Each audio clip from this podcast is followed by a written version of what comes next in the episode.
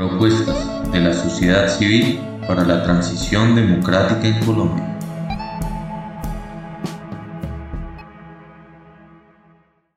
Transformaciones ambientales inaplazables de Colombia en el siglo XXI. 10 propuestas desde el ambientalismo. Estas son elaboradas por Carlos Fonseca Zárate, ingeniero civil, magíster en sistemas ambientales y urbanos y doctor en ciencias de la gestión, también exdirector de Colciencias y ex viceministro de Ambiente. Esta es una conversación entre Carolina Guerra, actriz, docente, productora y directora, recordada por participar en producciones como A Corazón Abierto, Mujeres Asesinas, El Cartel o Da Vinci's Demons, en diálogo con el académico creador de este proyecto de cambio más que urgente para nuestro país. Buenas, mi nombre es Carolina Guerra y quiero darles la bienvenida a esta entrega de esta serie maravillosa llamada Propuestas de la Sociedad Civil para la Transición Democrática en Colombia. El día de hoy vamos a estar hablando acerca de las transformaciones ambientales inaplazables de Colombia tomando como base principal 10 propuestas hechas desde la esquina del ambientalismo. Nosotros sabemos y no nos cansamos de decir que Colombia es el país continental, eso sí, con mayor concentración de biodiversidad por kilómetro cuadrado, pero asimismo y en medio de esta diversidad maravillosa que tenemos, somos el quinto país en inequidad de ingresos, somos el país de mayor inequidad de la propiedad rural a nivel mundial y posiblemente también el primero en conflicto de usos del suelo. Si bien Colombia, y esto hay que decirlo, no está entre los principales países que contribuyen al calentamiento global, sí está entre los países que más corren peligro a causa suya. Hace poco, y muchos de ustedes recordarán, la Casa Blanca y el Pentágono publicaron un informe en donde Colombia aparece entre los 11 países más vulnerables a la crisis climática en el mundo. Por supuesto, tampoco podemos dejar de mencionar la pandemia de COVID-19 como ese gran campanazo de nuestros tiempos entre las relaciones directas, entre las dinámicas ambientales y económicas de nuestra sociedad el día de hoy. Vemos también en nuestro país una enorme inseguridad alimentaria, desbalances económicos cada vez más severos, migraciones ambientales graves, por supuesto, por los fenómenos climáticos en nuestro país, que cada vez son más profundos y con más y con menos tiempo. Bajo este panorama es bastante evidente la urgencia de cambios estructurales y profundos en nuestros sistemas, tanto económico como político en el país, para pues garantizar nuestra permanencia en el país y en el planeta. Afortunadamente, cada vez vemos a más personas involucradas en esta conversación que por supuesto es urgente. Vimos en las protestas y en los paros principalmente a los jóvenes clamando por la toma de, decisiones radicales que cambien nuestro rumbo como país. Y por eso me gusta tanto tener esta conversación, porque nos va a dictar un mapa, nos dibuja una ruta eh, con la cual nosotros también como sociedad civil podemos basarnos y debemos estar buscando también en cara a las elecciones presidenciales, podemos tener ahí, encontrar ahí una guía de qué son esos puntos, de cuáles son esas propuestas que deberíamos buscar en estos candidatos. Entonces, bajo estos escenarios que yo acabo de mencionar, tenemos 10 propuestas desde el ambientalismo para las transformaciones ambientales inaplazables en Colombia en este siglo XXI. Y para explicarnos estas propuestas, tenemos como invitado a Carlos Fonseca Zárate, ex viceministro de Medio Ambiente, ex director de Colciencias y por supuesto el actual director de la Corporación Simbiosis, ecotecnologías e innovación social e institucional para un mejor futuro. Es un honor, Carlos, tenerle aquí para que nos ilumine. Por favor, bienvenido y gracias por acompañarnos. Bueno, em, tal, vez, tal vez dos cosas, eh, querida Carolina. La primera es que en esto debemos confesar que casi que somos un tuerto en tierra de ciegos porque todos estamos aprendiendo, sabemos un poquito, pero todos los días nos damos cuenta de que sabemos menos de lo que creíamos porque estamos descubriendo nuevos, eh, nuevas relaciones, nuevas interacciones de algo que hicimos y que se traduce en que se desbalancee. ¿Se acuerdan ustedes lo de, te acuerdas lo de la, el ala de la mariposa? El aleteo de una mariposa en el oriente se siente aquí. Eso está pasando cada vez más. Estamos en el antropoceno, que es la época de la humanidad y del planeta en, el cual, en la cual ya cualquier cosa que hagamos afecta los ciclos, le llaman biogeoquímicos, los ciclos de la naturaleza y eso tiene consecuencias cada vez más graves. O sea, no el efecto mariposa, sino el efecto humano. Sí, somos los humanos los que estamos creando de aquí en adelante todo daño que pase a los otros humanos tiene que ver con nuestra influencia sobre la naturaleza. Listo, Carlos. Entonces, bajemos esto del efecto mariposa, del efecto humano en el planeta, bajémoslo al plano específico y concreto de Colombia y entonces demos inicio a estas propuestas que además están maravillosas y que leí de verdad con, con una atención increíble, me mantuvo ahí conectada todo el tiempo. Quiero que empecemos hablando, Carlos, del cambio de modelo de desarrollo, que es la primera propuesta para una transformación inaplazable. Y aquí sí yo quiero que recordemos que en el nombre de ese mal llamado desarrollo, pues se han cometido los peores ecocidios en Colombia y pretenden seguir cometiéndolos además. Porque es que lo que nos han vendido como desarrollo alude únicamente a, esa teoría neoclásica de crecimiento y de acumulación privada, ilimitada, de unos pocos. Es decir, está desatendiendo ese desarrollo una cantidad de aspectos absolutamente importantes para la salud de una sociedad, ¿verdad? Lo que nos han vendido a nosotros está lejos de ser un concepto integral. Y esta propuesta nos habla de un verdadero desarrollo, de un, y esto son palabras suyas, de un balance sinérgico de riquezas, algo que busque un equilibrio, algo que logre garantizar una vida digna para los colombianos a lo largo y a lo ancho de nuestro país. ¿Cómo? Pues básicamente a través de los cambios en las formas de medir la productividad, y esto es muy interesante, porque, como repito, lo único que se ha encargado la productividad en términos en nuestro país, pues ha sido el tema económico que beneficia a unos pocos y esto todo a costa de la explotación de recursos que no solamente son vitales para nuestro país, sino que son finitos. Entonces, Carlos, cuéntenos un poco al respecto de esta primera propuesta. Bueno, Carolina, eh, de nuevo, tú eh, resumes mejor que lo que yo he escrito. lo dudo. Entonces, yo me pongo a pensar, ¿qué voy a decir yo? Pero hay tres cosas que son importantes ahí. Lo primero es que la teoría neoclásica eh, es bonita. Dice competencia perfecta, información plena para todo el mundo, mm. eh, cambio tecnológico gradual, eh, los consumidores, además de estar bien informados, tienen una racionalidad muy estructurada y todo eso, si funciona bien, entonces logra que en la sociedad los más pobres vayan siendo menos pobres porque acceden, gracias a las economías de escala que se llaman a que todo el mundo empieza a comprar y comprar, eh, acceden a los adelantos que solo los ricos podrían tener. Pero esa es la teoría los mismos eh, eh, científicos neoclásicos eh, en los últimos 30 años han desbaratado esa tesis. Por ejemplo, ya sabemos que no hay competencia perfecta, hay competencia muy imperfecta, tendencia al monopolio. También sabemos que no hay información plena. Stiglitz nos recordó que lo que hay es asimetrías de información. Entonces los que más información tienen, más ganan.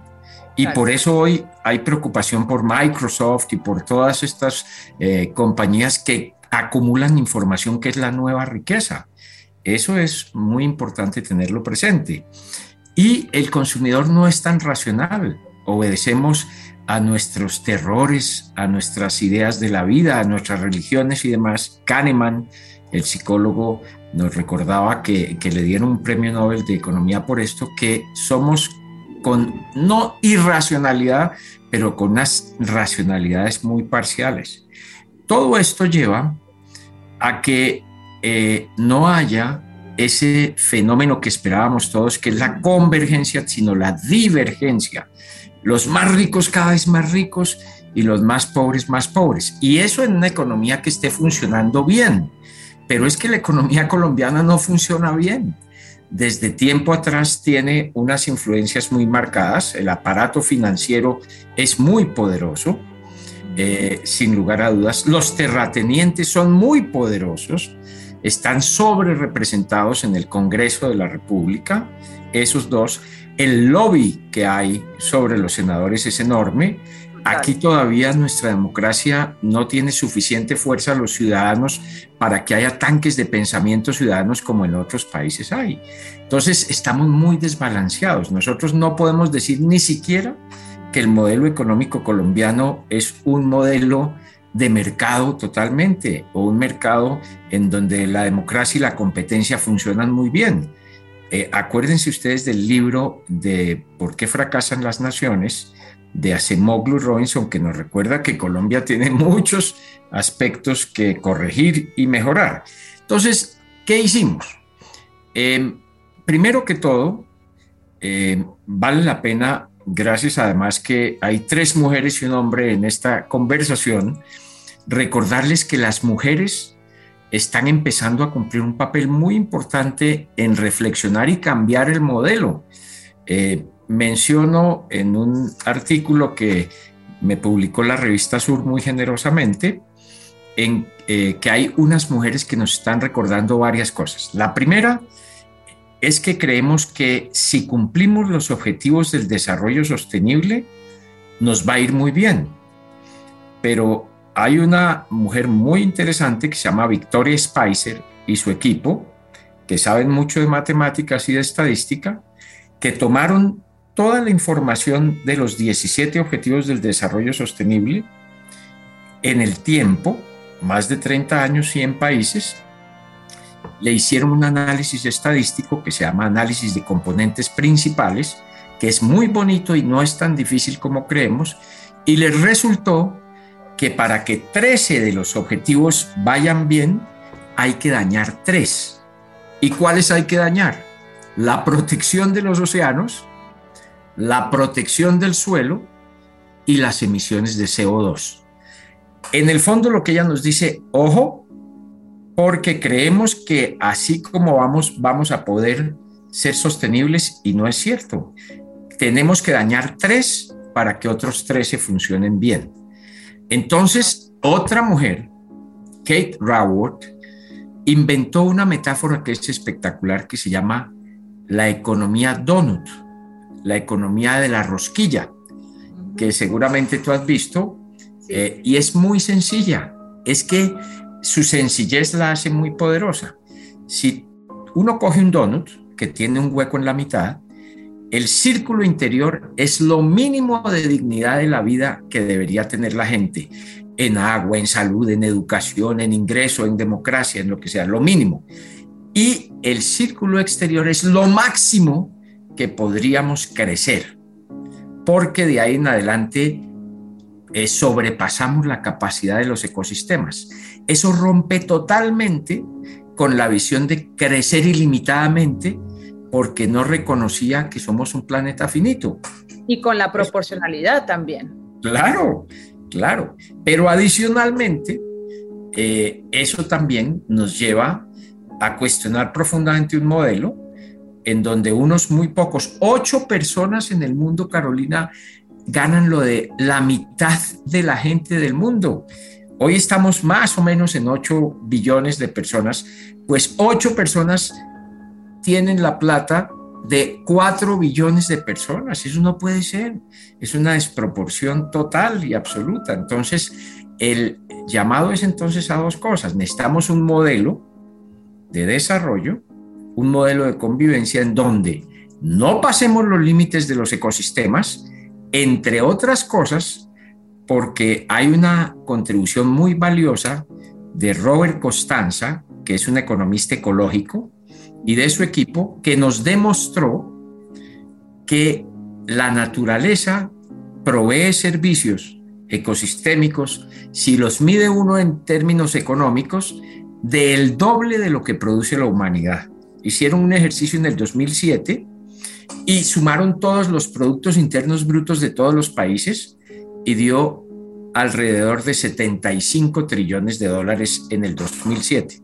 Pero hicieron un ejercicio midiendo 19 servicios ecosistémicos de 17 ecosistemas gigantescos. Por ejemplo, ¿qué es un servicio ecosistémico? En una cuenca que esté bien reforestada, llueve y entonces el agua no se viene todo al mismo tiempo, sino se viene lentamente, va bajando lentamente. Eso es un servicio ecosistémico. Si no hubiera ese bosque, se vendría el agua y causaría muchos problemas, ¿no? Entonces, se dieron cuenta de que, los, que cuando midieron estos ecosistemas y sus servicios quedaban entre 135 a 145 trillones de dólares, el doble. Entonces, la naturaleza, Songo Sorongo, produce más que lo que producimos nosotros. La naturaleza está mal concebida, eh, primero por los neoclásicos, porque los neoclásicos la eliminaron en su ecuación de ingreso de una nación. Es muy fácil la ecuación porque a, a, nosotros nos metieron miedo con las ecuaciones, pero es tan sencilla como Y, que es el ingreso de una nación, es igual a K, que es el capital, por L, que es la mano de obra, labor.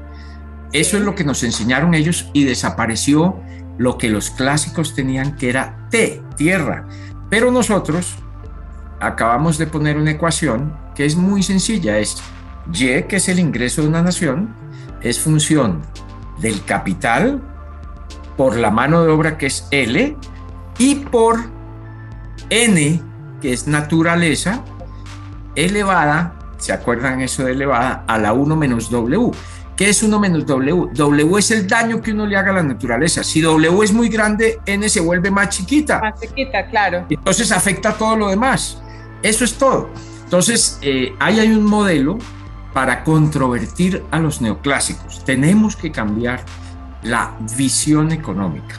Tenemos que incorporar la naturaleza como productora, pero no solo productora de bienes y servicios, sino también productora de las condiciones para que el capital y la mano de obra puedan funcionar. Porque ya nos dijeron, Carolina, que vamos a tener siete veces más eh, eventos de inundaciones, deslizamientos, eh, sequías, quemas, incendios, eh, la generación que nos sigue, nuestros hijos y nuestros nietos, van a vivir siete veces más al año problemas de estos. Entonces, esa es la demostración de la ecuación. Daña usted la naturaleza y se daña el capital y se daña el, el trabajo también, porque usted va a tener que gastar mucho más en defenderse. Claro. No va a poder ser tan productivo. Eso es todo. Claro, interesantísimo. Y esto que acabas de decir, esto último, me lleva a la segunda propuesta. Y este siguiente aspecto que ustedes proponen tiene que ver de nuevo con la falta de integralidad del concepto de desarrollo. Y aquí lo que se busca es modificar que el desarrollo se interprete solamente en lenguaje económico y financiero y de precios, etcétera, etcétera. Ustedes hablan aquí de la urgencia que hay por, por rediseñar las herramientas que usan los economistas para medir este desarrollo, que es lo que tú nos estás hablando en este momento. Entonces, cuéntame cómo, cómo, cuéntame sobre esta propuesta y en qué consistiría entonces la interpretación de desarrollo que sí respete, que incluya el medio ambiente, los ecosistemas y obviamente la riqueza ambiental de nuestro país. Bueno, hay dos partes ahí. A todos nuestros economistas eh, que han ido especialmente a los Estados Unidos, la famosa escuela de Chicago, les dijeron que había que dejar que el mercado solucionaba todo, que dejáramos en manos del mercado que solucionara todo. Pero lo que se ha demostrado en estos 50 años, desde el consenso de Washington, es que el mercado, muy rápidamente, hay algunos actores del mercado muy egoístas, especialmente en el sector financiero, que quieren ganársela toda y que los otros no ganen, que los otros no vivan bien, que los otros no vivan dignamente. El mercado, si se le deja solo, eh, se corrompe, se maleduca y pierde la noción de la competencia y tiende a ser monopólico y todo lo demás. Entonces, eh, lo que estamos insistiendo mucho es que, en primer lugar, hay un modelo que llamamos el Índice de Desarrollo Territorial Sostenible, Sustentable, que mide en el territorio cinco riquezas que deben estar balanceadas. ¿En todos los territorios? Independientemente de cuál sea. En el caso de Colombia lo medimos municipio por municipio, departamento por departamento, medimos cinco riquezas. Esto es para medir el desarrollo de manera diferente. El desarrollo realmente eh, no se puede medir eh, en una sola persona porque no estaría reflejando lo del resto. Entonces tiene que ser en un territorio. Medimos cinco.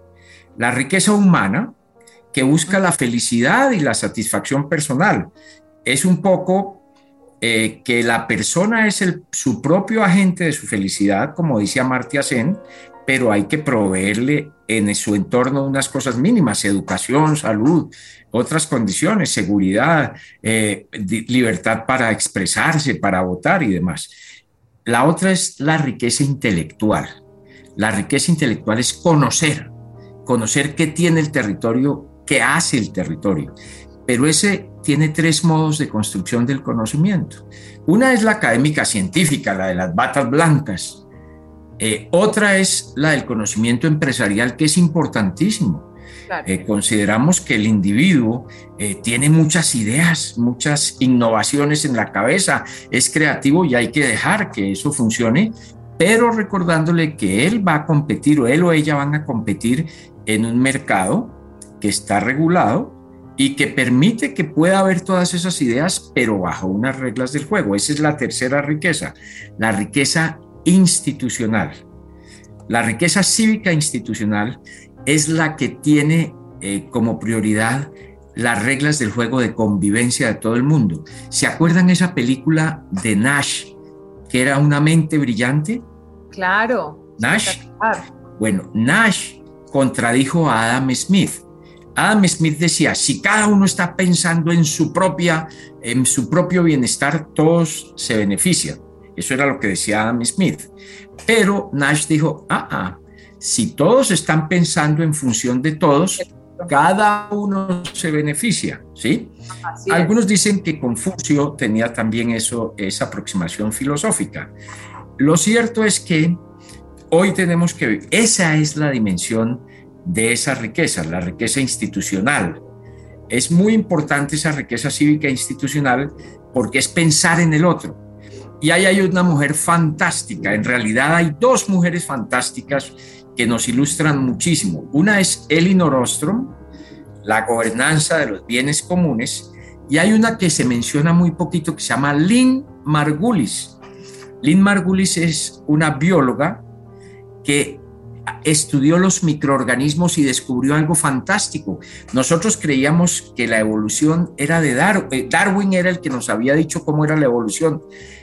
Bueno, Darwin nos dio un pedacito de la evolución, pero además porque fue hace como 100 años. Pero Lynn Margulis descubrió que la evolución no se da solo por competencia y exclusión de especies, como pensamos los hombres, que es que nos encontramos y nos damos no sé si se puede decir así en un podcast, pero dígalo, dígalo nos, nos damos en la jeta, cada vez que podemos nos damos en la jeta. Y eso no es así. Lynn Margulis, por el contrario, descubrió que si se encuentran dos bacterias sin núcleo, hacen el acto de amor más sofisticado, hacen el amor de la manera más sofisticada y es que una termina metiéndose en la otra y convirtiéndose el núcleo y surgen entonces las células con núcleo. Y así fue la evolución. Darwin no se pilló eso porque solo las mujeres se les ocurre esa cosa tan sofisticada. Qué hermoso. Sí, y ella descubrió entonces que por eso ya eh, podía empezar la evolución porque iban haciendo esa cópula a otros niveles. ¿sí? Era en el amor, no en la destrucción. Ese es muy lindo porque mientras que Elinor Ostrom eh, lo ve desde el punto de vista de la ciencia política y es la primera mujer a la que le dan un Nobel de Economía, destruyendo una cantidad de teorías neoclásicas. Lynn Margulis desde la biología nos dice, la cosa no es dándose en la jeta, la cosa es besándose y entrando en el, otro y quedándose adentro, ¿sí? Para formar. Tan necesario, tan necesario esa otra mirada, ¿no? Entonces, no hemos entendido en la teoría del desarrollo que hay mucho de biología en todo esto, de convivencia, de simbiosis. Por eso nosotros tenemos una muy pequeña corporación que se llama Simbiosis, un poco en honor a Lynn Margulis, ¿sí? en hacer el amor permanentemente en esas dimensiones. Qué bonito Eso que es nos importante. anoten ese, ese nombre para, para aprender mucho más de ella, que seguramente ahí habrá mucha riqueza también para seguir adelante. Me estabas entonces, estábamos en tres riquezas, la humana, la intelectual, la cívica, institucional. La cuarta es... La cuarta es la riqueza privada. La riqueza privada es muy importante porque la, la pública institucional es en la cual, sobre la cual pueden coexistir la riqueza privada, que es muy importante en una sociedad, la riqueza privada bien habida, nace de que alguien pueda concebir un mejor producto, un mejor servicio y lo ofrezca a la sociedad. Eso está bien, pero con unas reglas del juego de convivencia, que no es brincándose a los otros. Entonces, y la última, eh, la riqueza privada es muy importante, pero la última es la más grandota de todas, es la riqueza natural y ambiental. Es sobre esa base que nosotros construimos los estados, los estados-nación, es decir, esa riqueza pública e institucional, eh, y sobre esa riqueza pública e institucional es que pueden funcionar las otras tres riquezas. Nosotros hicimos un modelo, así como Victoria Spicer corrió estadísticamente eh, las, eh, los objetivos del desarrollo sostenible, nosotros hicimos un modelo de 60 variables para Colombia, contenidas en esas cinco riquezas, y que nos dio utilizamos información del año 2000 al 2012 y nos dio que cuatro van para un lado, cuatro flechas van para un lado de las cinco y una va para el otro lado. Lo que quiere decir que hay una que se tiene que dañar para que las otras vayan bien. Y la que se daña es la riqueza natural y ambiental. Nosotros tenemos un modelo de desarrollo muy imperfecto, eh, muy desbalanceado, que además nos está costando acabar con eso que mencionaste cuando empezaste, que es que somos el país más rico en biodiversidad por kilómetro cuadrado, que en eh, recursos hídricos somos, eso lo estamos acabando, estamos trillando todo eso.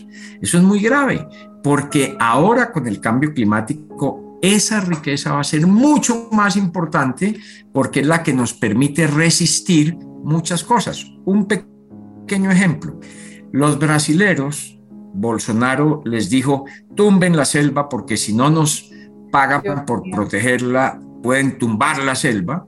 Eh, ¿Cómo les parece que nuestra agua que llega a los Andes, principalmente para nuestras represas, viene de los vientos alisios del sur, del sureste, de Brasil?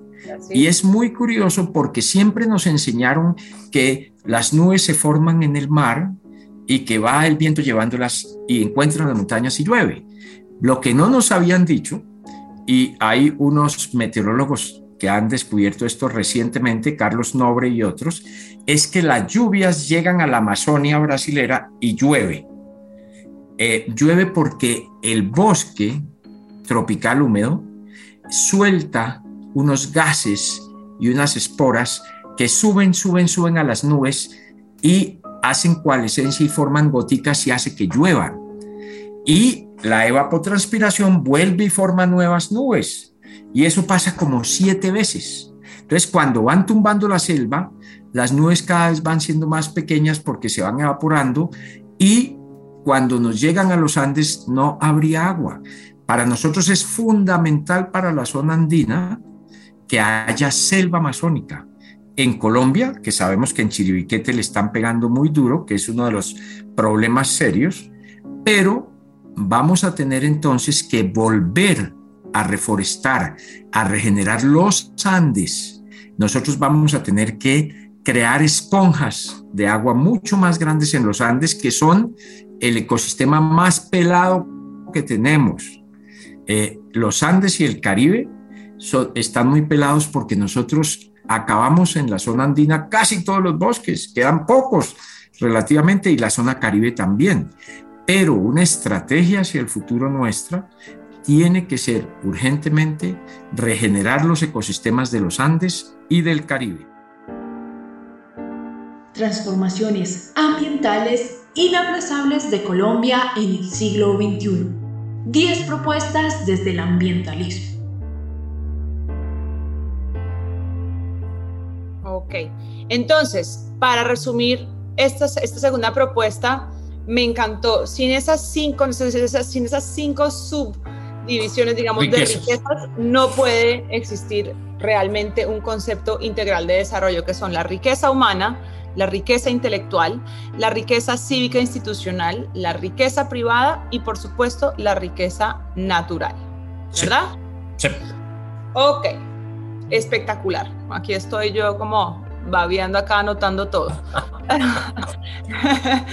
bueno, la tercera propuesta es una propuesta grandota y por eso yo quiero que la dividamos en dos segmentos porque son dos conversaciones muy importantes. La primera es una lucha que el movimiento ambientalista colombiano y tengo que decir que también gran parte de su ciudadanía, cosa que me hace muy muy feliz, una lucha que han dado sin descanso y es la ratificación del acuerdo de Escazú. Recordemos rápidamente para nuestros oyentes qué es el acuerdo de Escazú. El acuerdo de Escazú es un tratado, hay que decirlo, visionario, es un tratado sin precedentes que está negociado por y para los países de América Latina y del Caribe.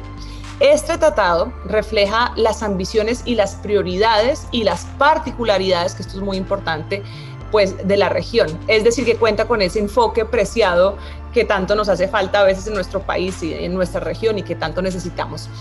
Para resaltar del acuerdo de Escazú, resaltemos, este acuerdo busca garantizar el derecho de acceso a la información, garantizar el derecho a la participación, a la justicia en ámbitos tan importantes como el uso de los recursos naturales, como la conservación de nuestra diversidad, como la lucha contra la degradación de las tierras, la lucha, por supuesto, contra el cambio climático, el aumento de la resiliencia que es tan importante ante, pues, obviamente, los desastres naturales. Y, ojo, importantísimo, la protección de los defensores y defensoras de derechos humanos en asuntos ambientales. Aquí es muy importante que recordemos, queridos oyentes, que nuestro país ocupa por segundo año consecutivo el penoso número uno en la lista de países más peligrosos para ejercer ambientalismo en el mundo, con 65 líderes asesinados.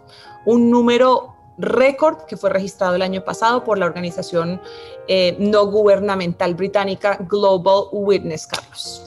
Imagínense ustedes con semejante panorama y nosotros somos uno de los únicos países de América Latina que no ha ratificado el acuerdo de Escazú.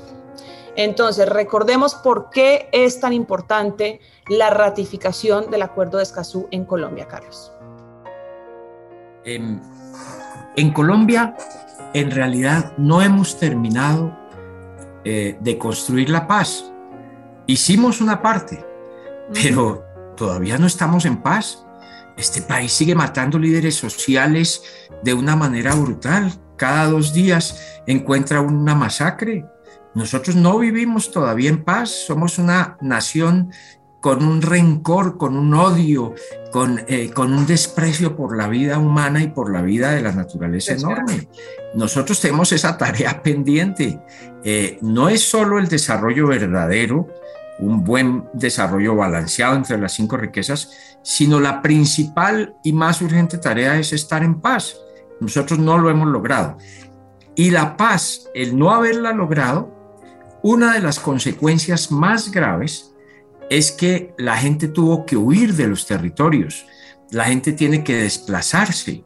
El desplazamiento en Colombia es muy alto y el modelo de ocupación del territorio hoy en Colombia es absurdo porque tenemos 40 millones de hectáreas en ganadería extensiva porque la gente deja el ganado y se va y de vez en cuando viene a verlo, pero no cultiva deberíamos tener solo 10 millones de hectáreas en ganado y eh, tenemos 40.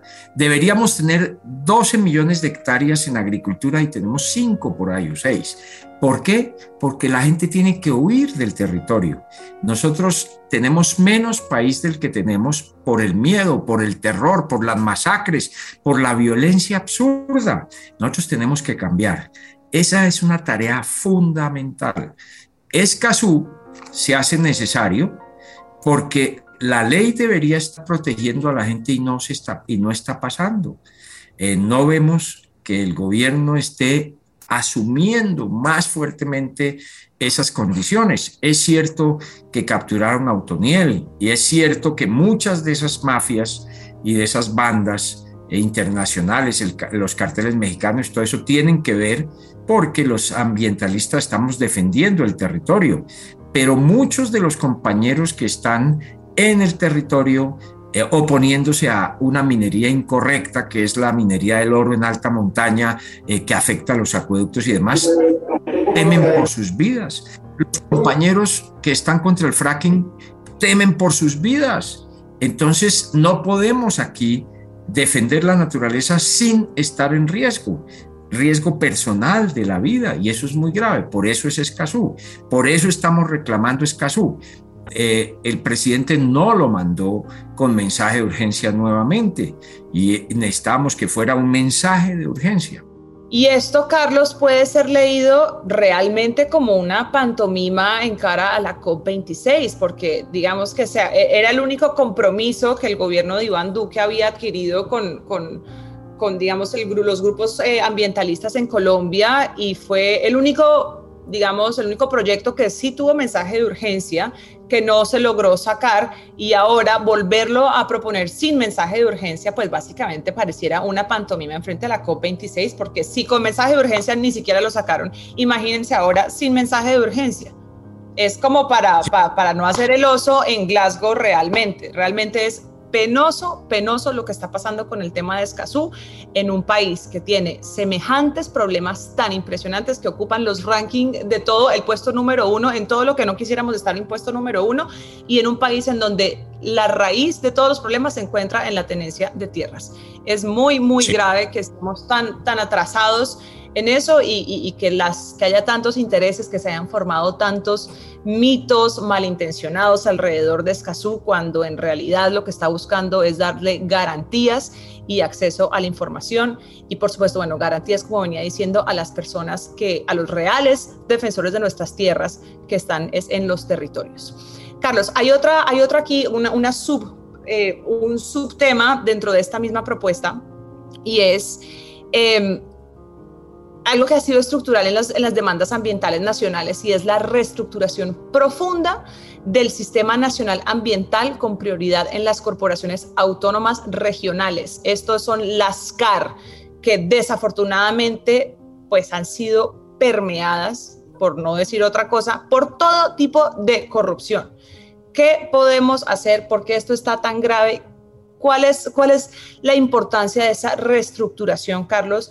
Eh, desde el punto de vista medioambiental en Colombia para poder salir de esta, básicamente? En realidad, eh, hay que ver el conjunto de las instituciones. Hoy en Colombia está pasando lo siguiente, y voy a poner ejemplos. Eh, en el caso del Ministerio de Minas y Energía, desde Bogotá se impone los permisos para la minería y tienen mucho conflicto con los planes de ordenamiento territorial de los municipios, porque eh, desde Bogotá se dice aquí se va a hacer minería y la gente está pensando otra cosa en el territorio. Especialmente en la década del 2000 al 2010, eso fue brutalmente eh, serio. Ahora, puede ser que la razón es que como desconocemos tanto el territorio, creemos que lo único que hay es hacer minería. Pero porque desconocemos el, el, territorio es porque no hemos invertido en ciencia, tecnología e innovación. El presupuesto del próximo año para eh, defensa y seguridad es el 12%, para la deuda externa es el 24%, pero para eh, ciencia, tecnología e innovación es el 0.09%, es decir, 9 centavos de cada 100 pesos. Para ambientes son 20 centavos por cada 100 pesos. Por eso, eso, eso, ¿por qué? O sea, ¿uno cómo explica eso, Carlos? Bueno, pienso que eh, en el Congreso, que es donde aprueban el presupuesto, no se atreven a hacer los cambios fundamentales. Por eso podemos ser una nación que va eh, hacia abajo, que va eh, hacia el fracaso si no hacemos modificaciones muy profundas. Deporte, 20 centavos de cada 100 pesos. Justicia, un peso de cada 100 pesos, mientras que seguridad y defensa, 12. La desproporción es brutal. Y eso es lo que nosotros necesitamos atender urgentemente. Eh, nosotros los ciudadanos tenemos que ordenarles expresamente a nuestros representantes en el Congreso que hay que modificar la proporción del presupuesto nacional en ese sentido. Obviamente, y ya que estamos en COP26, uno de los diálogos más importantes que hay que hacer es con los Estados Unidos, principalmente, que es donde tenemos una deuda bastante acumulada, para proponerles que en vez de que estemos pagando el 24% de la deuda externa, paguemos menos, paguemos la mitad de la deuda externa, pero que el resto sea para fortalecer la protección ambiental, la protección a la naturaleza.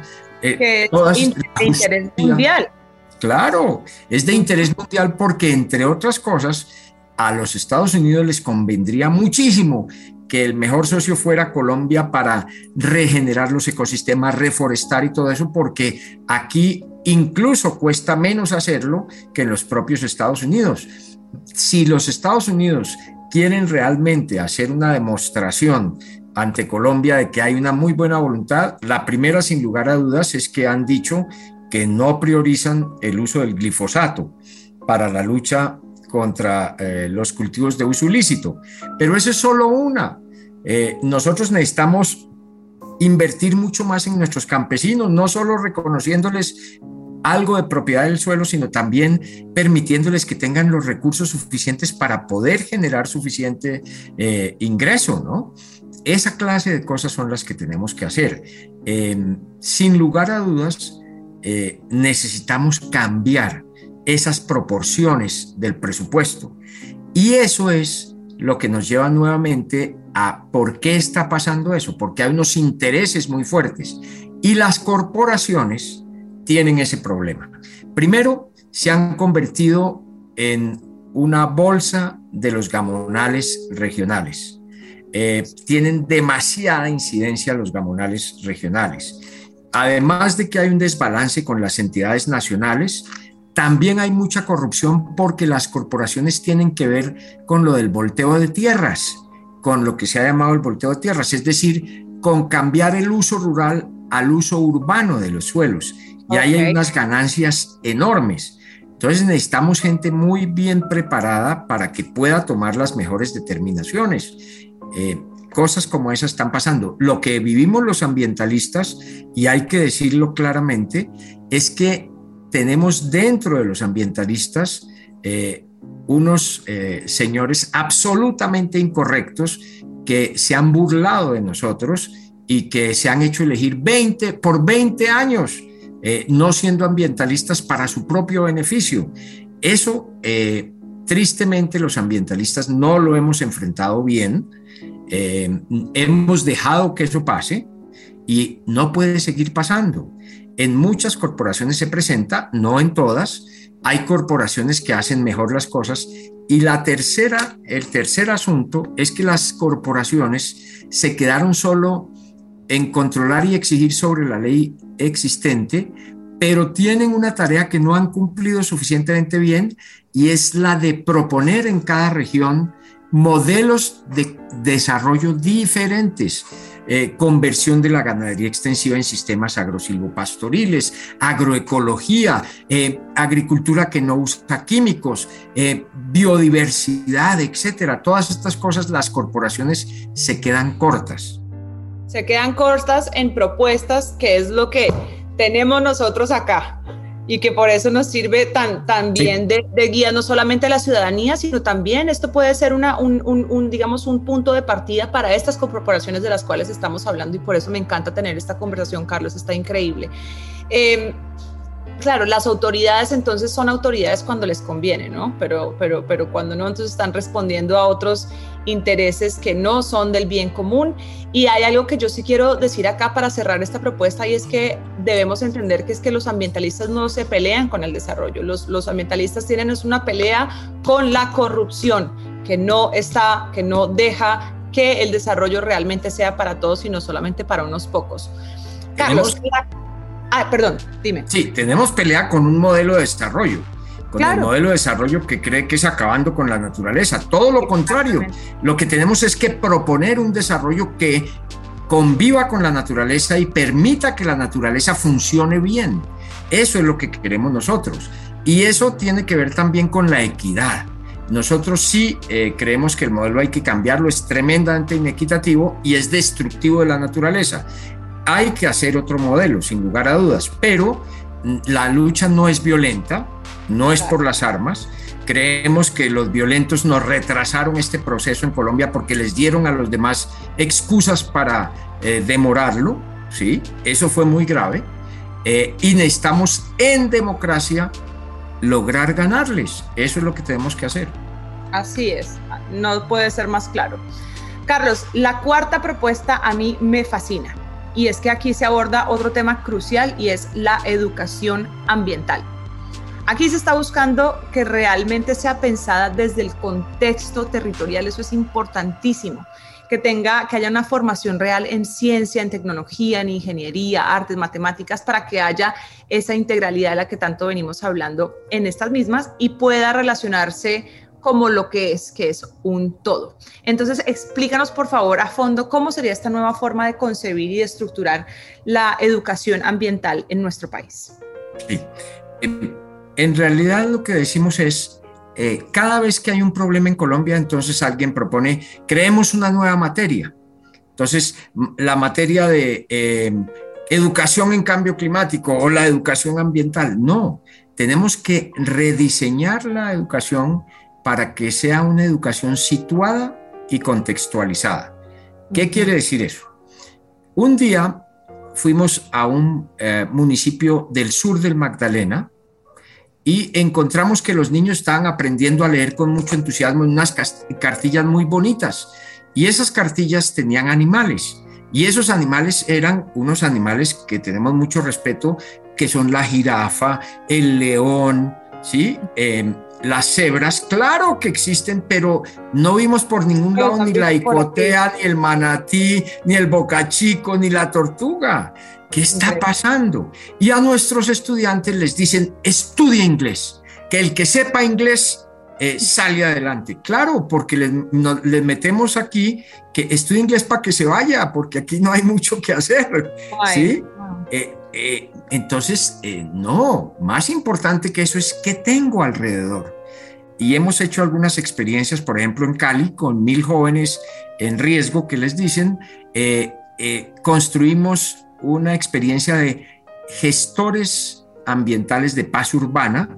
Entonces hicimos expediciones de la biodiversidad, huertas ecológicas, cosas por el estilo, digamos, que acerquen al joven a lo que hay ahí, que le permitan entender y conocer lo que hay y amarlo. Solo se ama lo que se conoce.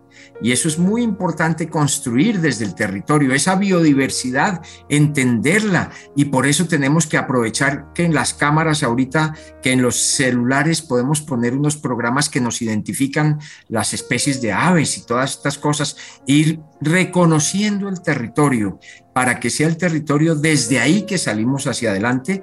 Y el contexto es un contexto de un mundo complicado, sin lugar a dudas, porque es un mundo con cambio climático, con inequidad, con todo esto, pero ese es el reto para los jóvenes, cómo vamos a cambiar el mundo. La educación, eh, y hay una propuesta de Julián de Subiría en ese sentido, eh, tiene que ser contextualizada, tiene que ser situada desde aquí, ¿qué soy? ¿Para dónde voy? Hay colegios que están eh, eh, eh, elaborando sobre eso. Otro colegio en Tenjo, muy cerca de mi casa, FASE, hace un trabajo muy interesante de preguntarse eso, quién soy, de dónde vengo, y arman toda su estructura curricular en ese sentido. ¿Para dónde voy? ¿Con quién estoy? ¿Con quién voy a lograr cambiar? Y obviamente tiene que ser una posición de qué puedo hacer yo por el mundo, no qué hace el mundo por mí, ¿no? Que eso es muy importante. ¿Qué puedo hacer como sujeto activo, como ciudadano proactivo, no como habitante pasivo, sino como ciudadano activo? Transformaciones ambientales inaplazables de Colombia en el siglo XXI. 10 propuestas desde el ambientalismo.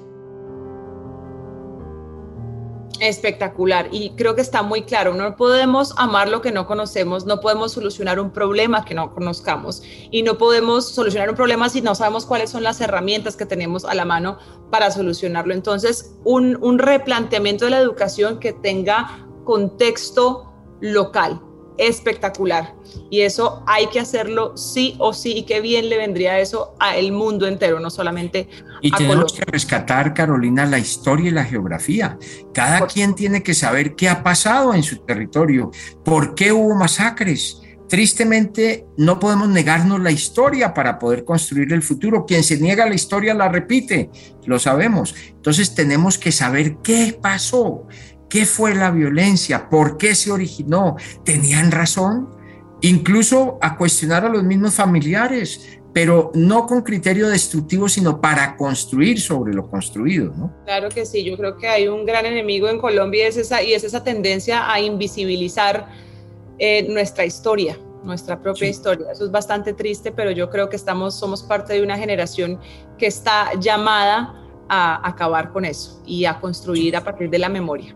Sí. Eh, Propuesta número 5. Ya vieron por qué me gustaba tanto esa cuarta propuesta. Me parece espectacular, Carlos, y te agradezco infinitamente porque siento que ese es, va a ser seguramente uno de los pilares para el cambio que necesita Colombia y el mundo también. Bueno, pasamos entonces a la quinta. Aquí se pide potenciar la investigación, la innovación y el diálogo de saberes, que eso es súper importante. En ella ustedes señalan que el conocimiento debe ser el instrumento fundamental para lograr que nos desarrollemos como país. Ponen ustedes el conocimiento profundo de nuestras particularidades como una especie de brújula infalible para el camino que como país debemos recorrer, con escenarios locales, nacionales y departamentales tan adversos para la aplicación de esta propuesta. ¿Cómo proponen ustedes que se puede desarrollar? Pues primero hay que invertir más en ciencia, tecnología e innovación esto desde el año 2012 venimos quitándole a la inversión en ciencia, tecnología e innovación. Creamos el ministerio, pero plata, excepto por las regalías que han servido un poco, el 10% de las regalías van para ciencia, tecnología e innovación, eh, pero de todos modos es muy poco en el contexto mundial. Colombia está en el punto 3% más o menos de inversión, punto, eh, sumando los esfuerzos privados en el punto 6, pero estamos por debajo del promedio latinoamericano, que es hacer cerca del 1%, 1.1%, y muy de lejos atrás de Corea del Sur, atrás de eh, Alemania, Israel, los Estados Unidos, China China está en el orden del 2%, eh, los Estados Unidos 2.9%, alrededor de esas órdenes de magnitud. Israel el 5%, porque tiene que invertir mucho en ciencia, tecnología e innovación, en eh, defenderse también, porque es que mucha de la plata que ha habido para investigación tiene que ver con la guerra, desafortunadamente. Claro que de ahí salen muchos descubrimientos, pero necesitamos una ciencia para la paz.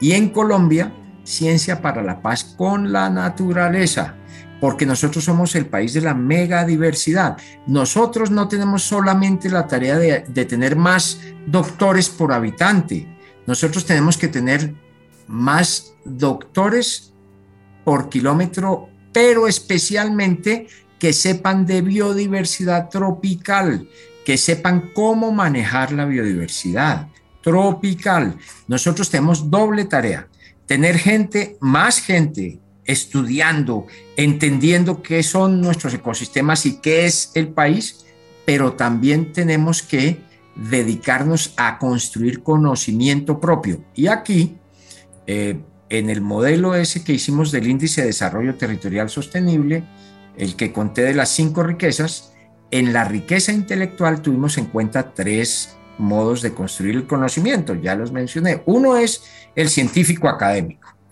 Y en eso hay que reconocer las universidades del Estado han liderado. Eso es bien bonito, porque hay que reconocerle a la Universidad Nacional, a la de Antioquia, a la del Valle, que están muy bien. Obviamente hay universidades privadas como los Andes, la Javeriana, la Pontificia Bolivariana. Hay otras que son de muy buena calidad y muy comprometidas, pero todavía es muy marginal lo que ellas hacen frente a lo que hay que hacer. De hecho, las universidades públicas eh, tienen como el 70% de la investigación que se hace en el país, pero eh, todo eso es muy pequeño. Solo para ponerte un ejemplo, eh, la Universidad de California tiene más de 4.000 patentes al año. Nosotros aquí tendremos en total, en total, yo creo que no llegamos a las 4.000 en toda la historia colombiana. Entonces, es un problema muy serio, muy serio. Nosotros tenemos que seguir produciendo, pero no solo por tener una patente o una propiedad intelectual, sino porque el país lo necesita. Voy a poner un ejemplo.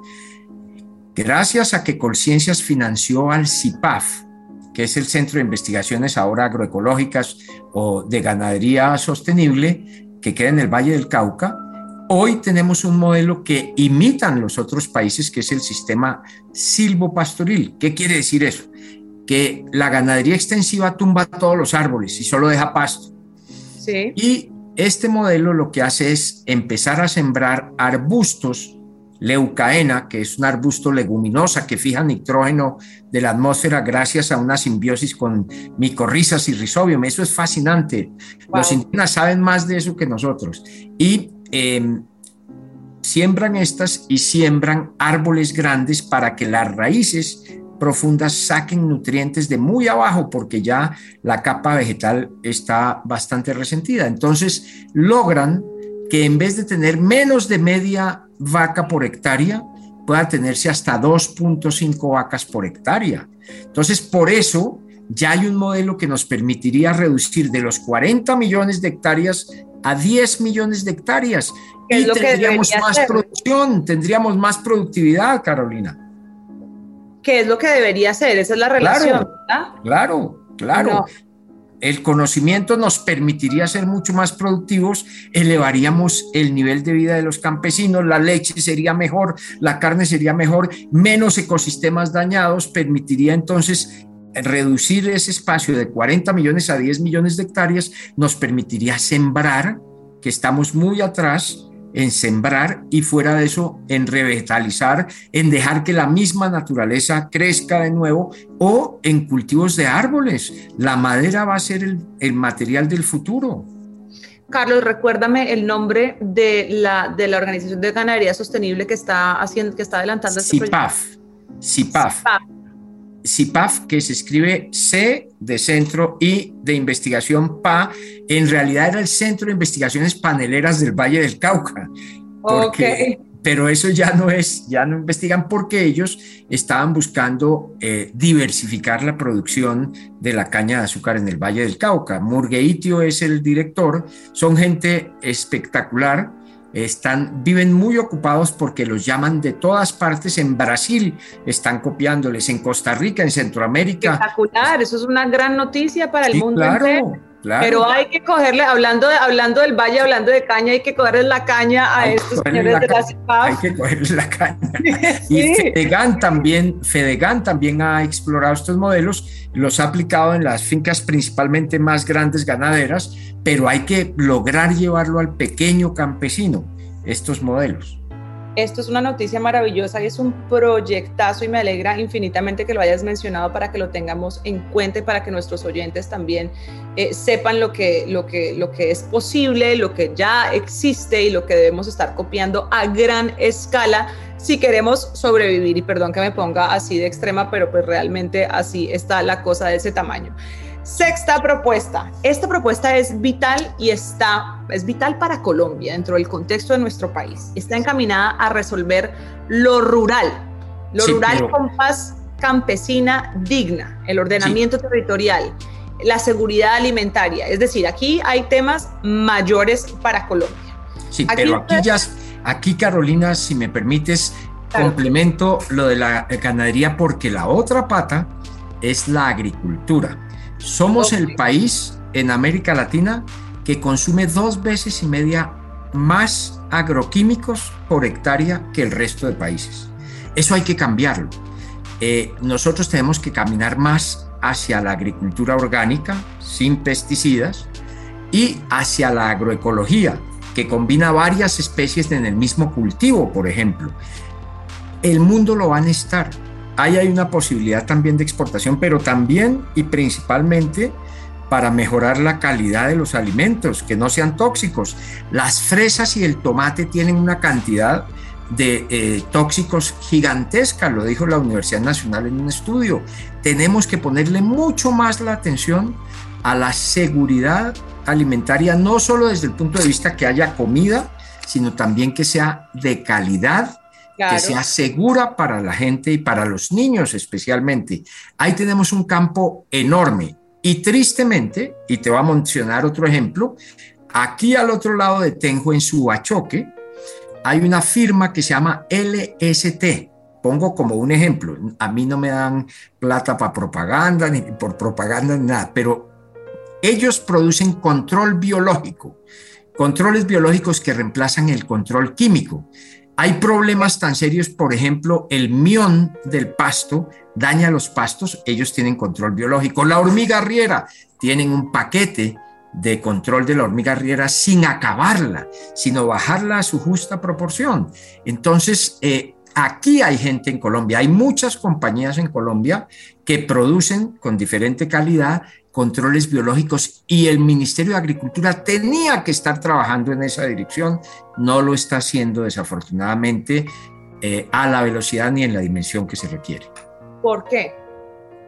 porque tenemos eh, dos problemas ahí. Primero, em, el poder de las eh, multinacionales de agroquímicos es muy grande e influye es decir, Es decir, lobby. Lobby y platica, y platica venteada. Yo creo que hay, hay intereses muy fuertes, muy fuertes, como en lo de la salud, eh, la doctora Carolina Corcho sabe perfectamente cómo es lo del negocio de la medicina y cosas por el estilo. También existe en, eh, en el negocio de los agroquímicos. Miren el problema del glifosato, todo lo de la Monsanto y todo lo de la Bayer y demás. Ahí hay un problema muy serio que tenemos que atender. Si este país quiere conservar y manejar bien la biodiversidad, tiene que atender el problema de los agroquímicos y no solo es el glifosato contra los cultivos de uso ilícito. Ese es solo un caso. El glifosato es tóxico, altamente tóxico, cancerígeno. Deberíamos estar reemplazándolo en muchísimos cultivos porque es un defecto muy grave el que estamos haciendo de gastar tantos agroquímicos tan tóxicos. Los campesinos con mucha frecuencia mezclan tordón con glifosato, eh, con una cantidad de cosas increíble, increíble, y primero se exponen a una cantidad de cosas y acaban no solo con los eh, insectos que se suponen que no son buenos para los cultivos, sino con los buenos para los cultivos. En, en Tolima hay varios estudios que demuestran que en los cultivos de arroz echan varias veces más lo necesario para controlar los malos, los que se llaman malos, que en realidad son insectos que están tratando de comer y encuentran lo que hay. Y y dañan no solo eso, sino también los benéficos para los cultivos. Encontraron que 10 veces por arriba el, la dosis de lo que resistirían los insectos benéficos para los cultivos. Nosotros no hemos puesto atención en eso. Hay demasiado poder de las multinacionales de agroquímicos, también hay corrupción adentro de nuestras entidades, hay poca investigación, deberíamos estar sistemáticamente en las ciudades grandes, tener laboratorios para hacer pruebas permanentes de los alimentos que llegan a la ciudad, para poder medir el nivel de toxicidad de lo que llega. Así es, así es, esto es urgente. Voy a retomar con la propuesta 6 para que quede eso juntico y... las ciudades. Eso, las 6. Las eh, seis. La propuesta seis. Sí, es lo urbano. ¿Lo urbano? Eh, ¿O la minería y energía? no, lo rural. Ya está, lo rural está. Es que... Eh, ah, perfecto. Sí. El, el, el, bueno, puede ser lo urbano. Lo urbano es fundamental que eh, pensemos en que en lo urbano vamos a vivir unos cambios extraordinarios en el futuro. Solo para mencionar tres ejemplos. El día en que en el transporte eh, tengamos vehículos eléctricos, pero además autónomos, no se van a necesitar, por ejemplo, los parqueaderos de los centros comerciales, porque uno va a llegar, pide por su celular un vehículo que lo lleve al centro comercial, vaya a hacer las compras y otro vehículo lo recoge. No van a necesitar parquearse. Entonces, vamos, el 50% de las ciudades hoy son los parqueaderos en los centros comerciales, en los centros residenciales, las vías y las estaciones de gasolina. Si eso cambia, el 50% del suelo urbano estaría disponible para otras cosas. Y eso es, ¿El 50%? Sí, el 50%. Impresionante. Sí, es de ese orden de magnitudes. Las vías, los parqueaderos, y las estaciones de gasolina, cuando la suma uno, dan del orden del 50%. Eso es lo que estadísticamente han demostrado. Entonces, las ciudades van a sufrir cambios muy interesantes. Lo vivimos con el COVID. Eh, el trabajo desde la casa también va a tener un valor grande. Em, pero vamos a tener muchas oportunidades de no tener que ir a un centro comercial a comprar cosas. Los centros comerciales van a evolucionar. Hay varios autores que trabajan mucho el futuro y uno de ellos, sin lugar a dudas, es Harari, el israelita. Es espectacular como él plantea cosas hacia el futuro. Otro es Jeremy Rifkin. Jeremy Rifkin nos está recordando los cambios que vamos a vivir hacia el futuro y son extraordinarios, sin lugar a dudas. En lo urbano vamos a vivir cambios bien interesantes. Em, ciertamente la congestión tenemos que cambiarla. En eso van a ayudar cada vez más las TICs, y eso es muy importante, pero hay una palabra mágica nueva eh, que consiste en que logremos la equidad. La ciudad debe ser la máquina de equidad mejor que haya inventado la humanidad. ¿En qué consiste? Hoy una mujer que hace eh, la labor de muchacha de servicio, como le llaman, una trabajadora que va a las casas y le cocina, le plancha, todo eso a la gente, se toma tres horas para llegar y tres horas para llegar a su casa de vuelta. Son seis horas, seis horas más las ocho o diez que le toca quedarse porque la, porque la patrona le dijo, ¿sí? Entonces, eh, la calidad de vida de esa persona es muy, regular. Tiene que cruzar toda la ciudad. Con todo lo que le echemos a Transmilenio, hay que reconocer que le sirvió mucho a la gente para cruzar de lado a lado, pero esa no es la solución.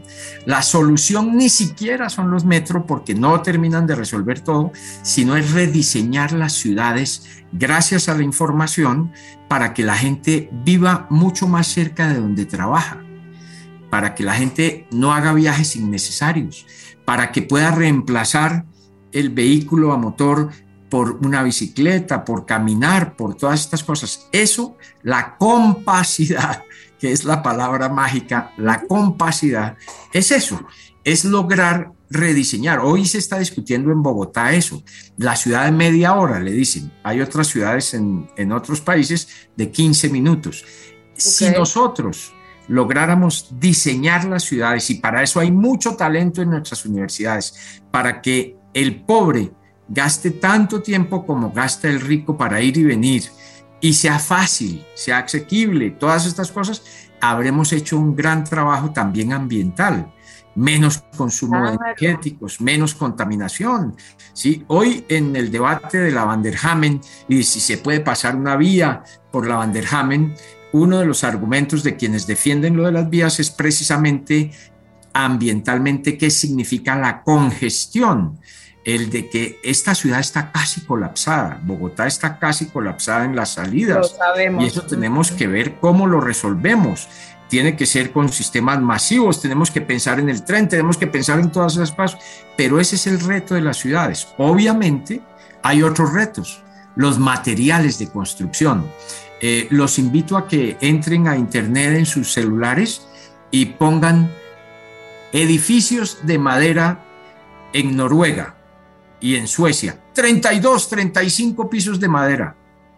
La madera va a reemplazar posiblemente al cemento y al acero, precisamente porque emiten mucho CO2, pero también tenemos noticias esperanzadoras. El acero ya hay una compañía en Suecia que logró disminuir el 90% de las emisiones de CO2 en la fabricación de acero.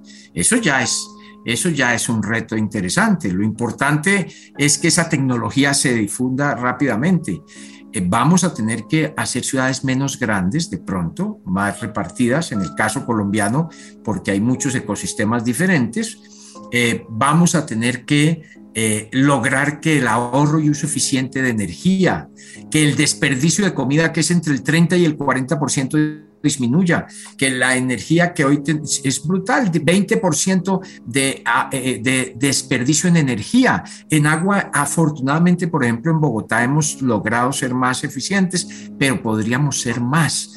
Eh, una cosa que sí podemos hacer los ciudadanos es eso. Y eso tiene una efectividad enorme no desperdiciar la comida, solo usar la que se requiere. Eh, no desperdiciar el agua, no desperdiciar la energía, eh, lograr ahorros, uso eficiente va a ser fundamental.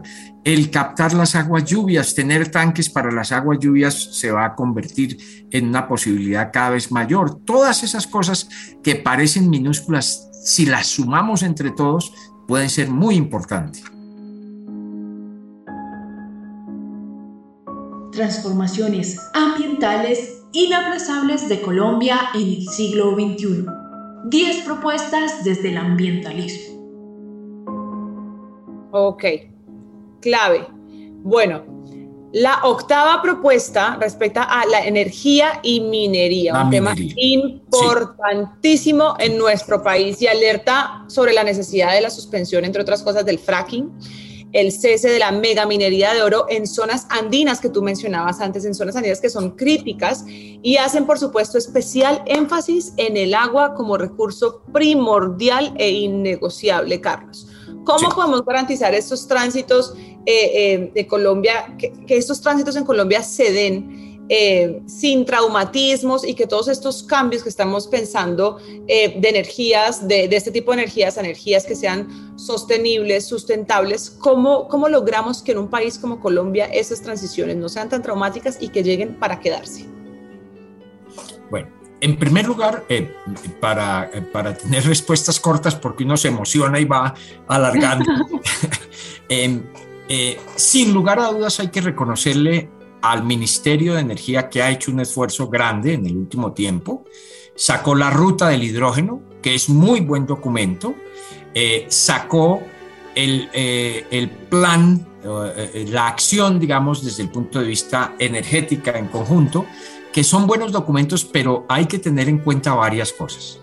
Sin lugar a dudas, el esfuerzo que se está haciendo en la Guajira terrestre de varias compañías de energía eólica es muy bueno, excepto que hay que tener justicia ambiental. Consideramos los ambientalistas, eh, Camilo González Pozo ha hecho un libro sobre eso, que no se ha tratado suficientemente bien a los guayú.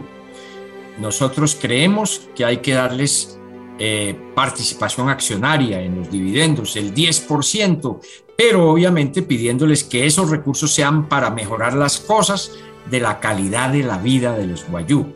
Eh, creo que simples arreglos como los que se han hecho de pagarles por algunas cosas y demás no son suficientes porque va a haber 2.700 torres eólicas en la Guajira y no se va a poder caminar. Los guayú eh, están acostumbrados a caminar por cualquier lado y van a encontrarse que eso es más restrictivo que, unas calles de una ciudad. Eh, pero para comenzar también, los guayú deberían ser socios de esos proyectos, de alguna manera poniendo unas reglas del juego, pero deberían haber participado deberían haberles permitido participar. Conozco un proyecto, eh, que desafortunadamente fue vendido a otra entidad, a Isagen, en donde se consideraba lo del 10% para los guayú. Ojalá pensáramos de esa manera porque entonces estaríamos haciendo moñona, eh, usando energía eólica, eh, teniendo a los guayú en mejores condiciones, reconociéndoles que han sido los habitantes del territorio y demás. Eso por ese lado. Pero eh, hay otro tema que ofrece unas posibilidades bellísimas y es el hidrógeno verde. Nosotros ¿Qué es el hidrógeno verde? Yo creo que eso es algo de lo que no se habla mucho. Seguramente tú, obviamente, dentro del nicho ambientalista, pues es algo muy conocido, pero, pero digamos que parte de la, de la, de la ocasión que nos, que nos encuentra aquí a ti y a mí, Carlos, es, es acercar también y cerrar la brecha entre lo que nosotros, digamos, el ciudadano de a pie, conoce y la academia sabe. Entonces, explícanos un poquito de qué se trata esto. y también quería, decir, también quería decir que eso que tú acabas de decir de la energía eólica, de esto tampoco se habla. Nosotros en, Colombia, el, ciudadano normal no, no conoce esto y ahí hay, hay, una, una frase que vi en lo que, en lo que publicaste es que Colombia será renovable pronto, solo si la dejan, porque tenemos los recursos, tenemos, no se habla tanto de, de, la disponibilidad de agua, de sol, de vientos en Colombia, y esto es súper importante. Entonces explícanos ahorita un poquito de eso y lo del hidrógeno verde, por favor. Muy rápido. Hidroituango, con todos sus problemas, generaría cuando genere 2.400 megavatios. La Guajira colombiana, eh, lo que tienen ya previsto es alrededor de 3.000 megavatios instalados, pero podría llegar al doble, a 6.000. Nosotros en energías renovables podríamos fácilmente tener entre lo terrestre y lo marino tanto como lo que ha instalado hoy, que es del orden de 17.500 megavatios. Podríamos tenerlo. Y en el departamento del Magdalena y un poquito el departamento del Atlántico, están los mejores vientos, son marinos, la plataforma marina es poco profunda ahí, de 15 metros por segundo, hasta 15 metros por segundo, mientras que en la Guajira terrestre son de 9 metros por segundo. Es decir, nosotros podríamos producir, y ahí entro a lo de hidrógeno verde, hidrógeno verde se llama porque para producir hidrógeno se puede o a partir del gas, principalmente del gas natural, pero eso emite CO2, o se puede hacer como hacíamos en bachillerato, o ahora le dicen secundaria, ¿no? Es decir, en once, en décimo. No sé si tú te acuerdas del experimento en química que tenía uno o dos electrodos. Sí. Metía en el agua los dos electrodos y ponía eh, unos tubitos de ensayo y en uno empezaba a llenar hidrógeno y en otro oxígeno. Separaba la electricidad. Eso es. El hidrógeno verde es utilizar energías limpias, energía del viento o energía solar, para producir hidrógeno. ¿Y por qué eso es interesante? Porque a veces sopla viento cuando no se está necesitando la energía, entonces no se tiene cómo acumularla. Entonces, tener al lado una fábrica de hidrógeno permite que cuando no se esté, cuando no le esté demandando la gente, por ejemplo, por la noche, de 10 de la noche a 4 de la mañana todo el mundo está dormido y puede haber muchos vientos y ahí se desperdicia la energía. Entonces, esa energía es para hidrógeno verde. Hay que tener una fábrica de hidrógeno verde y eh, mientras que no se esté utilizando la energía para el consumo en las, en las casas y en los edificios, puede estar produciéndose hidrógeno verde que reemplazará muchísimos combustibles. El hidrógeno va a reemplazar el diésel y la gasolina en el futuro. Acuérdense que el hidrógeno puede en dos caminos reemplazarlo. Uno, porque reemplaza las pilas o las baterías de los carros eléctricos, porque el carro tendría una celda de hidrógeno que convierte el hidrógeno al mezclarlo con, con el aire ambiente, produce agua, H2O, y electricidad. Entonces los carros hacia el futuro no van a ser eléctricos de baterías de litio, sino van a ser cada vez más de hidrógeno. Eso está andando hacia allá y eso lo vamos a ver muy pronto. En 5 a 10 años eso va a ser una enorme realidad, no nos quepa la menor duda. Pero el hidrógeno también va a reemplazar muchas de las actividades que utilizan hoy carbón, que utilizan petróleo en las industrias y demás. Entonces ahí tenemos un campo enorme y Chile y Colombia son los más llamados a hacer eso. Los chilenos en el desierto de Atacama están disparados parados. Crearon un instituto de energías limpias, de tecnologías limpias para eso y para hacer minería más responsable. Eso es importante que es porque con semejante cantidad y semejante fuerza minera que es Chile y lo avanzados que están en temas de energía renovable es impresionante. Mucho tenemos que aprenderle y que seguirle a los chilenos en ese aspecto. Sí, señor, eso no cabe duda. Eh, en eso tenemos que reconocerle al gobierno actual que está moviéndose, que está avanzando. Al colombiano. Al colombiano, al colombiano. Tenemos que reconocerlo porque mal haríamos en no reconocerlo. Sin embargo, eso nos da la autoridad para decir no al fracking. Eh, no es necesario que hagamos fracking. La Organización Internacional de la Energía, la Agencia Internacional de Energía, lo ha dicho. Podemos hacer la transición energética con los pozos existentes, con las minas de carbón existentes. Entonces, lo que tenemos que hacer es no hacer el fracking, pero acelerar el proceso del hidrógeno, porque además el hidrógeno se va a poder exportar en vez de petróleo y vamos a adquirir divisas, que eso es muy importante. Tenemos que prepararnos a eso, ser visionarios. Para eso hay que invertir mucho más en ciencia, tecnología e innovación. Clarísimo. Carlos, en la novena propuesta ustedes hablan de lo industrial, de lo comercial, invitan a seguir las recomendaciones de la misión de sabios para la integración de la ciencia, de la tecnología, de la innovación a los procesos productivos para que así se pueda elevar la productividad y la competitividad en áreas nuevas, como ustedes mencionan, por ejemplo, la bioeconomía, la economía circular, la inteligencia artificial, que es tan interesante. Todas estas tienen que estar obviamente de la mano de salarios dignos y de bienes y productos que por supuesto no impliquen ni signifiquen daños ni a la salud humana, ni a los ecosistemas, ni al medio ambiente. Entonces, ¿cómo seguir mi pregunta es, ¿cómo seguir esas recomendaciones, Carlos, en un país en donde se tiene pues poca visión en ese sentido, en donde no existen las políticas para abrazar esto y en donde hay tan poca aplicación de la ciencia como lo que hablábamos anteriormente, de la tecnología, de presupuestos para esto y de la innovación? Yo creo que eh, tenemos tres tareas que hacer. La primera, ciertamente, es que el Estado invierta mucho más en ciencia y tecnología e innovación de la mano de los empresarios y de las universidades. Porque la historia ha demostrado que si un Estado invierte más, los empresarios se atreven, porque dicen, ya me están disminuyendo los riesgos. Eso es lo primero. Lo segundo es que nuestros empresarios pueden no estar invirtiendo suficiente en ciencia y tecnología porque como ganan tanto, los niveles de ganancia son tantos, dicen yo no, con eso está bien. Pero tiene también que ver con que muchos de ellos viven muy preocupados de eh, la extorsión, eh, de los secuestros, de la violencia, de todas esas cosas. Eso fue el pasado. Por eso necesitamos que el país esté en paz para que los empresarios no tengan un sobrecosto en ese sentido. Muchos de ellos alegan que le tocaba pagarle permanentemente a diferentes grupos Claro, eh, las vacunas. Las vacunas y todo eso. Entonces, ahí hay un problema. Lo otro es que el aparato financiero tiene que cambiar. ¿Cómo es que es un país que llega uno a pagar hasta 33% en las tarjetas de crédito cuando se, cuando se atrasa o cosas por el estilo? Es demasiado. El aparato financiero tiene que cambiar, tiene que cambiar en ese, en ese eh, esquema.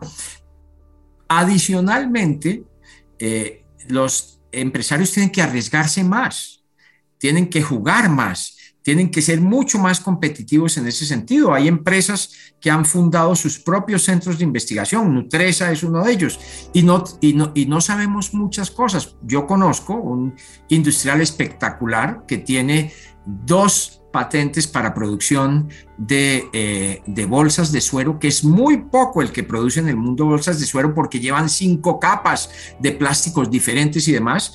Conozco uno que ni siquiera eh, requiere recursos del Estado porque él tiene su propia dinámica de innovación permanente, ¿sí? Eh, aquí en Bogotá y pasa absolutamente eh, de bajo perfil pero son gente de una enorme capacidad intelectual de generar nuevos productos permanentemente. Hay mucha gente, mucha gente que es muy capaz y necesitamos que se comprometan más dándoles unas garantías mínimas. ¿De qué? De seguridad, de competencia, ¿sí? de eh, reglas del juego claras, porque el problema es que nosotros vivimos cambiando, cambiando las reglas del juego y hay que volverlas más estables. Es comprensible que haya que cambiar algunas, por ejemplo, en energía, la ley de, eh, la ley de promoción energética y todo eso han servido mucho, pero eh, la ley dice una cosa y los decretos dicen otra. Eh, mm. Hay funcionarios que o no entienden muy bien o ponen palos en la rueda por diferencia. O se hacen los que no entienden. O se hacen los que no entienden. Pero tenemos que movernos mucho en esa dirección y el campo de la bioeconomía es fundamental. Ahí tenemos Aquí mis vecinos en Tenjo, hay un vecino que es el productor de setas de Colombia, que desde hace treinta y pico de años él y su esposa crearon una empresa que genera más de 150 empleos y son los que proveen a Crepes y Waffles y demás. Hay otros, Darwin eh, compañía, unos que eh, venden por reproducción in vitro eh, por meristemos y demás, eh, exportan una cantidad, pero 450 personas generan de empleo eh, y ellos utilizan 200 especies de las nuestras. Hay muchas posibilidades, nuestra biodiversidad nos da unas perspectivas bellísimas. Fantástico. La décima propuesta nos habla de la economía del cuidado tanto de los humanos como del planeta y de la falta la última, la 10. Sí, esta es la décima. Entonces, esta décima propuesta nos habla de la economía del cuidado tanto de los humanos como del planeta y de la gran posibilidad de la creación masiva y urgente de empleo y negocios verdes para los jóvenes y las mujeres. Carlos, ¿cuál es esa oportunidad aquí para los jóvenes y para las mujeres de nuestra sociedad? ¿Y cómo se desarrolla esta propuesta en el contexto social, económico y político de Colombia? Cecilia López Montaño, una mujer espectacular, ex ministra de Agricultura, ex directora de Planeación Nacional, eh, hizo el cálculo de cuánto aportan las mujeres que cuidan sus niños, que están en la casa permanentemente, pero que no tienen ingresos, que no tienen salario y demás. 19% del PIB, calculó ella, de la gente que no tiene empleo que no le reconocen su trabajo, pero que es fundamental educar a los niños, cuidar a los niños, cuidar a los ancianos. 19%. Esto en la nueva contabilidad que tenemos que llevar nacional hay que incorporarlo sin lugar a dudas. Pero tenemos muchas posibilidades de qué? Por ejemplo, de recoger los plásticos y convertirlos en casas con bloques de plástico, con ladrillos de plástico. Hay varios, varios arquitectos que han diseñado eso y podríamos generar microempresas de mujeres. Eh, la Corporación Simbiosis en algún momento tuvo un pequeño parque tecnológico de materiales, ecomateriales de construcción. Producíamos tejas ecológicas bajo una tecnología que inventaron los cubanos, sin, sin asbesto, también adoquines ecológicos y demás en Ciudad del Tintal Desafortunadamente, el éxito fue eh, la condena, porque las mujeres empezaron a vender las teas y no estaba autorizado el, centro para venderlas, pero ah, no pudimos que eso se reprodujera, pero la Universidad Distrital debería estar haciendo todas esas cosas, eh, centros de producción de comateriales, y deberíamos tenerlos en todas las ciudades para que las mujeres estén recogiendo, por ejemplo, aceite de cocina para convertirlo en biodiesel o en jabones. eh, el aceite de cocina en Japón, hay una cooperativa de mujeres que hace eso. Pero tenemos que repotenciar todo lo del reciclaje. No puede ser solo para los hijos de un expresidente, tiene que ser para todo el mundo. El reciclaje con cooperativas y demás. Eh, eh, de eso se trata, de transformar. Tristemente, la misión de crecimiento verde, que estaba bien enfocada, pero fue muy tímida, dijo que duplicáramos el reciclaje de 9.8% a 18%, cuando en California este año, el, próximo año llegan al 100% del reciclaje. Los escombros, hay un, hay un arquitecto, Carlos Duica, que tiene totalmente diseñado toda una recolección de escombros y molienda de escombros para sacar nuevos materiales. Y hay un genio que nosotros tenemos en, el Valle del Cauca, el profesor Alejandro Salazar, que es una firma de ecoingeniería que es capaz de sacar ecocemento sin pasarlo por el clinker, sino recogiendo de muchas compañías los residuos industriales por ejemplo, polvillos muy finos de las fábricas de pintura y los revuelve con caulinitas y con otras cosas y produce un cemento que pega mejor que el cemento nuevo. Nosotros tenemos muchas posibilidades para generar empleo, para generar estos pequeños parques tecnológicos del reciclaje, de la economía circular.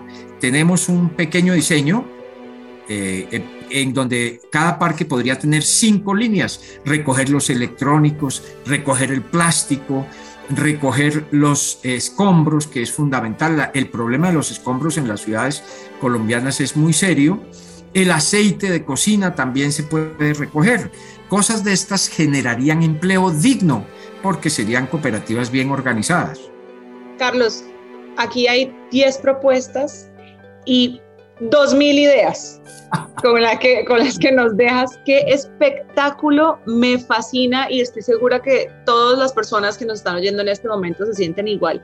Con esta explicación vemos que además estas 10 propuestas que tú nos planteas acá desde el ambientalismo para las transformaciones ambientales inaplazables, no me canso de decirlo, de Colombia, no son, no son solo absolutamente viables, sino urgentes, por supuesto, necesarias para que el segundo país más biodiverso del mundo, con mayor riqueza de aves, plantas, anfibios, mariposas, eh, peces de agua dulce, no sigan esta espiral ridícula, absurda y, me atrevo a decir suicida en la que vamos arrasando masivamente con nuestros ecosistemas eh, a cambio de, pues, de muerte y de, un absurdo y de destrucción. Pilas entonces con estas propuestas y con esta gran cantidad de ideas brillantes que buscan garantizar una segunda oportunidad sobre la tierra, sobre nuestra tierra. Agradezco infinitamente al profesor Carlos Fonseca, director de la Corporación Simbiosis, y quisiera que nos, que nos acompañe, bueno, que nos acompañe obviamente en todos estos diálogos en un futuro, pero también que nos deje un mensaje final para todos nuestros oyentes. El primer, el primer mensaje, Carolina, es que esto no es que se me ha ocurrido a mí, sino que he estado viendo en todos los lados lo que la gente hace. Nuestra gente hace una cantidad de cosas que no alcanzamos a contar. Nuestra gente es creativa, es comprometida, es trabajadora, se sacrifica enormemente por sus hijos. Necesitamos tener esa línea. Nosotros tenemos que volver al trabajo digno decente, honrado. No podemos seguir pensando que todo se consigue eh, o matando al otro o haciendo trampa.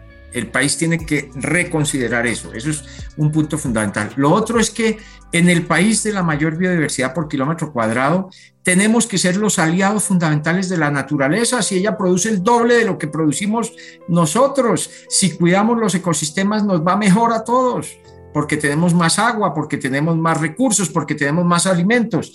El mejor negocio, el mejor negocio, la mejor decisión económica colombiana es mantener sus ecosistemas bien. Y eso también permite que haya más justicia con los pobres. Y el otro gran negocio, sin lugar a dudas, es hacer la paz, terminar de hacer la paz necesitamos la paz con la naturaleza y la paz entre nosotros mismos. Hay que ser generosos, hay que repartir la tierra, sin lugar a dudas, pero hay que darle mucho más oportunidades a nuestra gente. Hay que traerse a los campesinos, hay que hacerles una propuesta a los campesinos que están sembrando coca porque ellos están allá por necesidad, por absoluta necesidad, y hacerles unas propuestas entre los agroindustriales y venga para acá, seamos socios, le doy una porción, venga, trabajemos con generosidad la generosidad es muy rentable, no solo rentable desde el punto de vista monetario, sino de la felicidad. Nosotros tenemos que empezar a medir en felicidad, en cantidades de felicidad personal. No hay algo que lo haga más feliz a uno que servirle a los demás, que compartir con los demás. Este es el mensaje y las 10 propuestas claras de Carlos Fonseca y a ustedes les agradecemos por tomarse el tiempo de escucharnos les quiero invitar a acompañarnos activamente en el transcurrir de estas propuestas que van a encontrar completas en los enlaces en la descripción de este podcast y por supuesto les quiero animar a estar pendiente de las siguientes entregas de esta serie llamada Propuestas de la Sociedad Civil para la Transición Democrática en Colombia. Un abrazo para todos. Esta serie se puede realizar por la iniciativa de la Corporación Latinoamericana Sur con el apoyo del Centro Internacional Olof Palme de Suecia. Conduce Carolina Guerra, preproducción Yomar Boorques, postproducción Alejandra Bernal. Agradecemos por tomarse el tiempo de escucharnos. Les invitamos a acompañar activamente el transcurrir de esta propuesta que encuentran completa en los enlaces en la descripción de este podcast. Y les animamos a estar pendientes de las siguientes entregas de esta serie con propuestas de la sociedad civil para la transición democrática en Colombia.